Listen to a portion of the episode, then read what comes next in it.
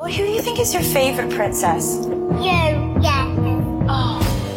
Ich bin Miriam Davidwandi und das ist Not Your Princess. In fünf Doppelfolgen sprechen wir über fünf bemerkenswerte Frauen. Wir erzählen von den entscheidenden Momenten im Leben dieser Frauen und darüber, ob und wie sie es geschafft haben, die Deutungshoheit über ihre Geschichte zurückzuerobern. I wouldn't be Serena if there wasn't Venus. Not Your Princess. Neue Folgen jeden Mittwoch exklusiv in der Podcast-App Podimo. Die könnt ihr 30 Tage lang kostenlos testen unter go.podimo.com slash princess. Also die Nacht war weitestgehend ruhig. Also das kann man ganz klar sagen, bis auf einzelne kleine Scharmützel, sag ich jetzt mal, es ist weitestgehend ruhig Riesiges Feuerwerk an jeder Ecke und fette Partys. Das war im zweiten Corona-Jahr in Folge an Silvester nicht möglich. Im Podcast blicken wir auf die Silvesternacht in NRW und eine Stadt, in der es in manchen Bereichen doch etwas voller wurde, Düsseldorf. Rheinische Post Aufwacher. News aus NRW und dem Rest der Welt.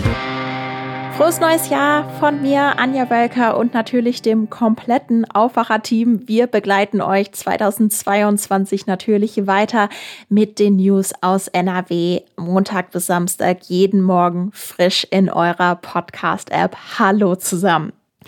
Zehn Menschen wenn sie denn geimpft oder genesen sind, dürfen aktuell maximal zusammenkommen, wenn sie sich treffen. Bei nicht geimpften Menschen reduziert sich die Zahl auf maximal zwei weitere Personen aus einem Haushalt. Das war entsprechend auch die Vorgabe für den Silvesterabend, an dem ja traditionell auch schnell mal ein paar mehr Freunde und Familienmitglieder zusammenkommen. Dieses Jahr also nicht. Die Stadt Düsseldorf hat vorab außerdem ein Ansammlungsverbot im Bereich der Altstadt erlassen. Die Stadt hat damit also nochmal festgeschrieben, dass für die festgelegten Bereiche eben auch die Kontaktbeschränkungen gelten. Am Rheinufer kam es aber zu einer ziemlich großen Menschenansammlung, über die Oliver Wiegand berichten kann. Er ist stellvertretender Redaktionsleiter der Düsseldorfer Lokalredaktion. Hallo Oliver. Grüß dich, Anja. Du warst am Silvesterabend im Bereich der Altstadt unterwegs. Was hast du dort erlebt? Ja, ich muss sagen, ich war sehr erstaunt, was ich dort erlebt habe. Ich bin so circa gegen 23.30 Uhr in die Altstadt gegangen, habe etwa in Höhe der Königsallee geparkt und habe dort schon gemerkt, dass äh, sehr, sehr viele, vor allem junge Menschen auf dem Weg in die Altstadt waren. Das waren schon größere Gruppen, die offenbar gezielt in die Stadt gegangen sind. Ich bin dann in die Altstadt gegangen, wo natürlich sämtliche Kneipen geöffnet waren, wo auch sämtliche Bütchen und Kioske geöffnet haben, die Bier und Sekt verkauft haben.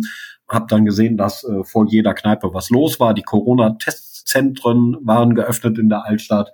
Bin dann weitergegangen zum Rheinufer und war doch sehr, sehr erstaunt, dass dort auf der Freitreppe direkt am Burgplatz wirklich Hunderte, wenn nicht Tausende von Menschen gesessen, gestanden haben, ohne irgendwelche Abstände und Masken miteinander geredet haben, guter Dinge waren. Äh, ja, ich würde sagen, sie waren friedlich beisammen. Es war jetzt keine aggressive Stimmung dort, aber es waren eben sehr, sehr viele Menschen, die dort äh, auf einem Fleck waren. Also nicht nur die Treppe war voll, auch das darunterliegende Rheinufer äh, war sehr voll und das zog sich im Prinzip die ganze Kulisse des Rheinufer entlang bis hin zum Apolloplatz.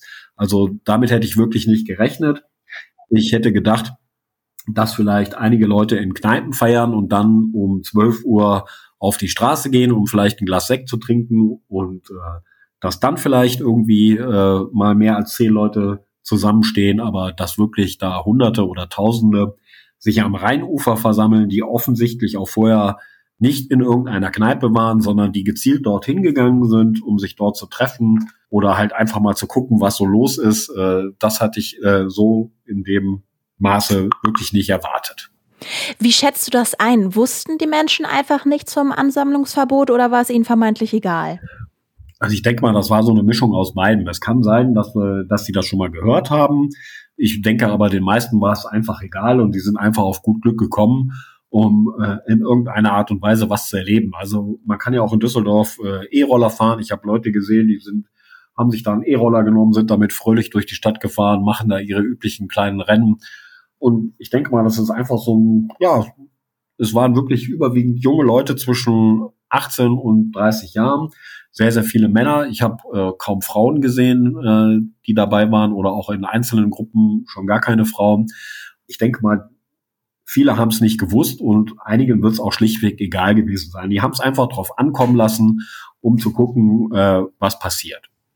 Polizei und Ordnungsamt hatten im Vorfeld konsequente Kontrollen angekündigt. In gewissen Bereichen durfte ja zum Beispiel auch kein Feuerwerk gezündet werden. Wie hat denn Polizei und Ordnungsamt jetzt auf diese riesige Menschenmenge reagiert, wenn ja eigentlich gar nicht so viele Menschen auf einem Fleck äh, gerade am Rheinufer zusammenkommen sollten? ja, diese, äh, wir hatten ja in den 2000er Jahren erhebliche Verletzungen, teilweise mit schwersten Verletzungen, schwerste Brandwunden, weil in der Altstadt auf dem Burgplatz damals immer wieder Böller gezündet worden sind und den Leuten die Raketen im wahrsten Sinne des Wortes um die Ohren und in die Augen geflogen sind. Seitdem gilt ja in der Altstadt, egal ob mit oder Corona, eh schon ein Böllerverbot, also die sogenannte Böllerverbotszone.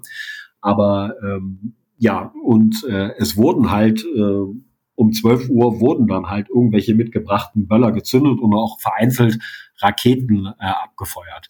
Polizei und Ordnungsamt hat man zwar gesehen, aber ich hatte eben den Eindruck, von einem konsequenten Einschreiten äh, konnte ich ehrlich gesagt weit und breit nichts erkennen. Auf der Freitreppe haben der Fotograf Andreas Breetz und ich beobachtet, dass halt Polizei in kleineren Trupps von sechs bis acht Leuten unterwegs war.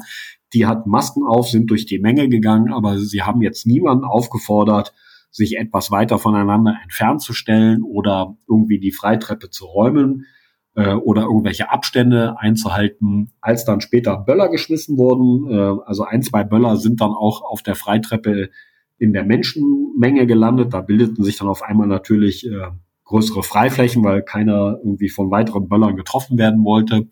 Da habe ich dann gesehen, dass die Polizei da mal eingeschritten ist, aber es ist natürlich auch schwer, in so einer Menschenmenge irgendeinen zu finden, der jetzt einen Böller geschmissen hat.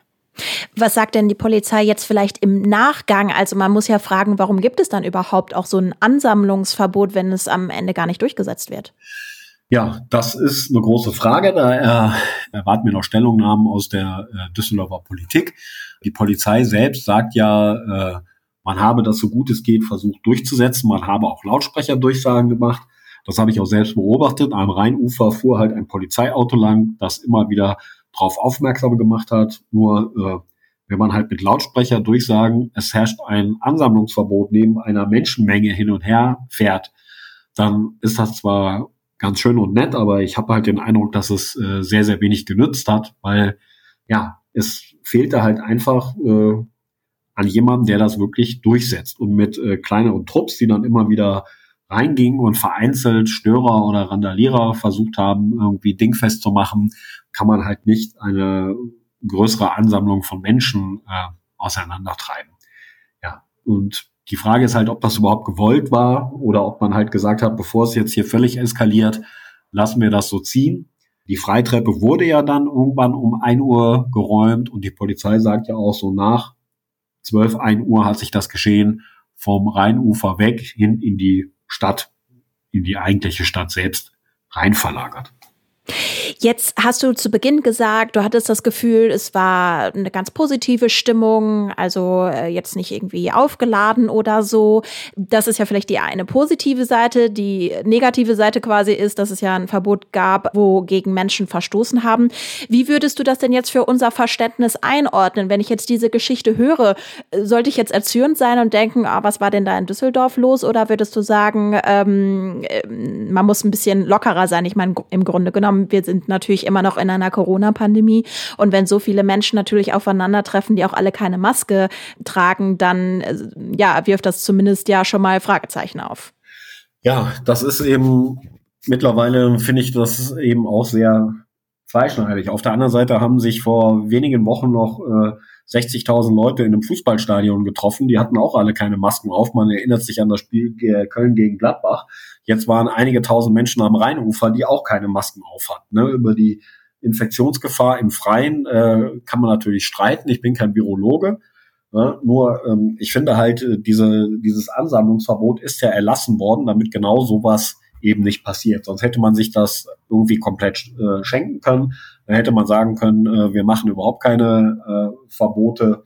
Äh, nur man wollte ja eben so eine größere Ansammlung von Menschen verhindern, um eben auch zu vermeiden, dass sich äh, die Leute weiter, wie auch immer, durch längere Gespräche oder auch das Zusammenkommen hinterher in Innenräumen, in Bahnen und so weiter, dass man eben verhindert, dass sich der Virus weiter verbreitet. Und das ist eben aus meiner Sicht gründlich misslungen. Oliver Wegan, ganz herzlichen Dank ja für die Eindrücke und das Gespräch. Ich danke dir auch. Oliver hat die politischen Reaktionen gerade schon angesprochen. Martin Volkenrath ist ordnungspolitischer Sprecher der SPD-Fraktion im Düsseldorfer Rat und hat unserer Redaktion gesagt, was sich auf der Freitreppe abgespielt habe, sei, Zitat, Rock'n'Roll mit engstem Kontakt gewesen. Zitat, dass solche Bilder aus der Landeshauptstadt in die Welt gehen, finde ich peinlich. Es ist ein Versagen des Oberbürgermeisters und seiner Verwaltung. Zitat Ende.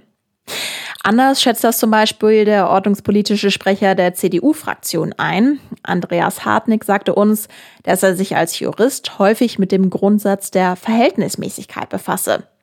Zitat, der ist hier mit dem richtigen Augenmaß umgesetzt worden, denn am Ende ist ja nicht viel passiert und darauf kommt es am Ende an.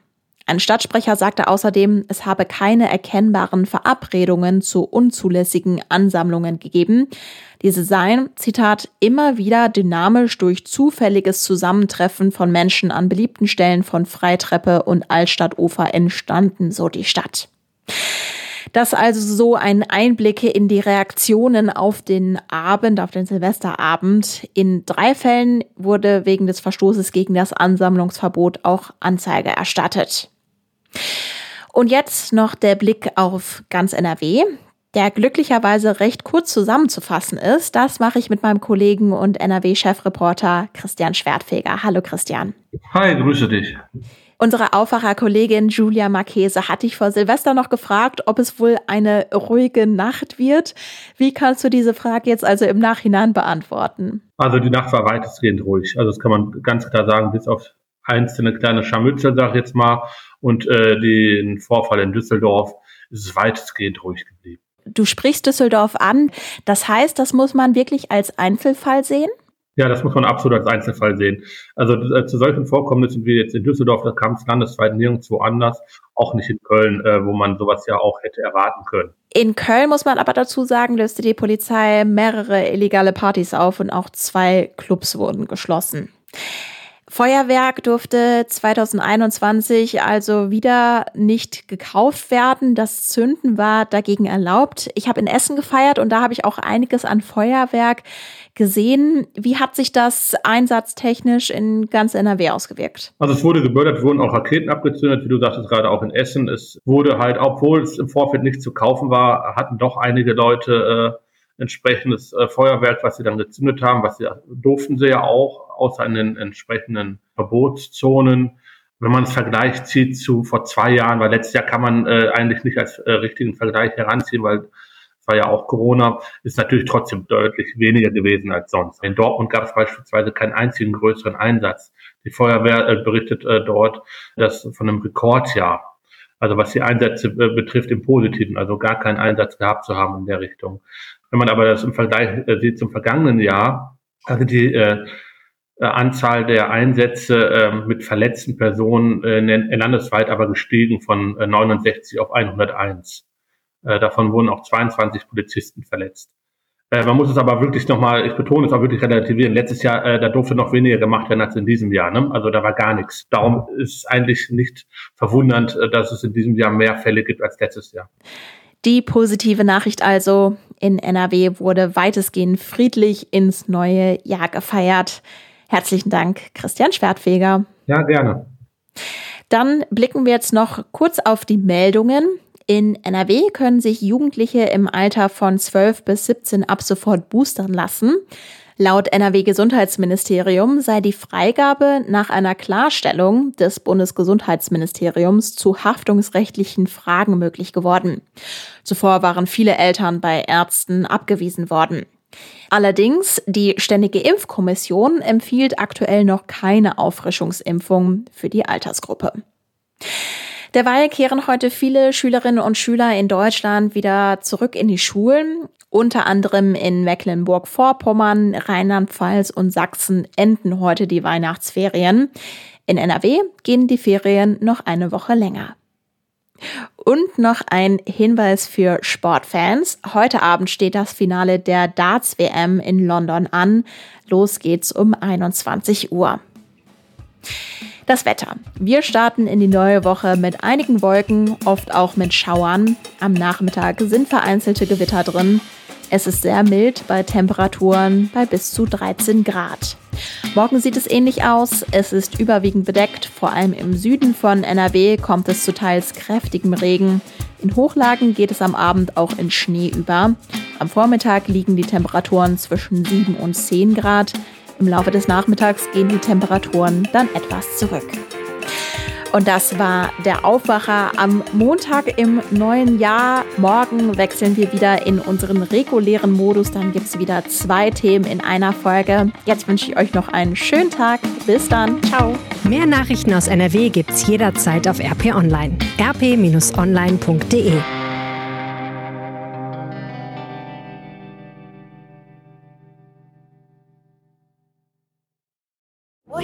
who do you think is your favorite princess? You, yeah. Oh. Ich bin Miriam Davidwandi und das ist Not Your Princess. In fünf Doppelfolgen sprechen wir über fünf bemerkenswerte Frauen. Wir erzählen von den entscheidenden Momenten im Leben dieser Frauen und darüber, ob und wie sie es geschafft haben, die Deutungshoheit über ihre Geschichte zurückzuerobern. I wouldn't be Serena if there wasn't Venus. Not Your Princess. Neue Folgen jeden Mittwoch exklusiv in der Podcast-App Podimo. Die könnt ihr 30 Tage lang kostenlos testen unter go.podimo.com/princess.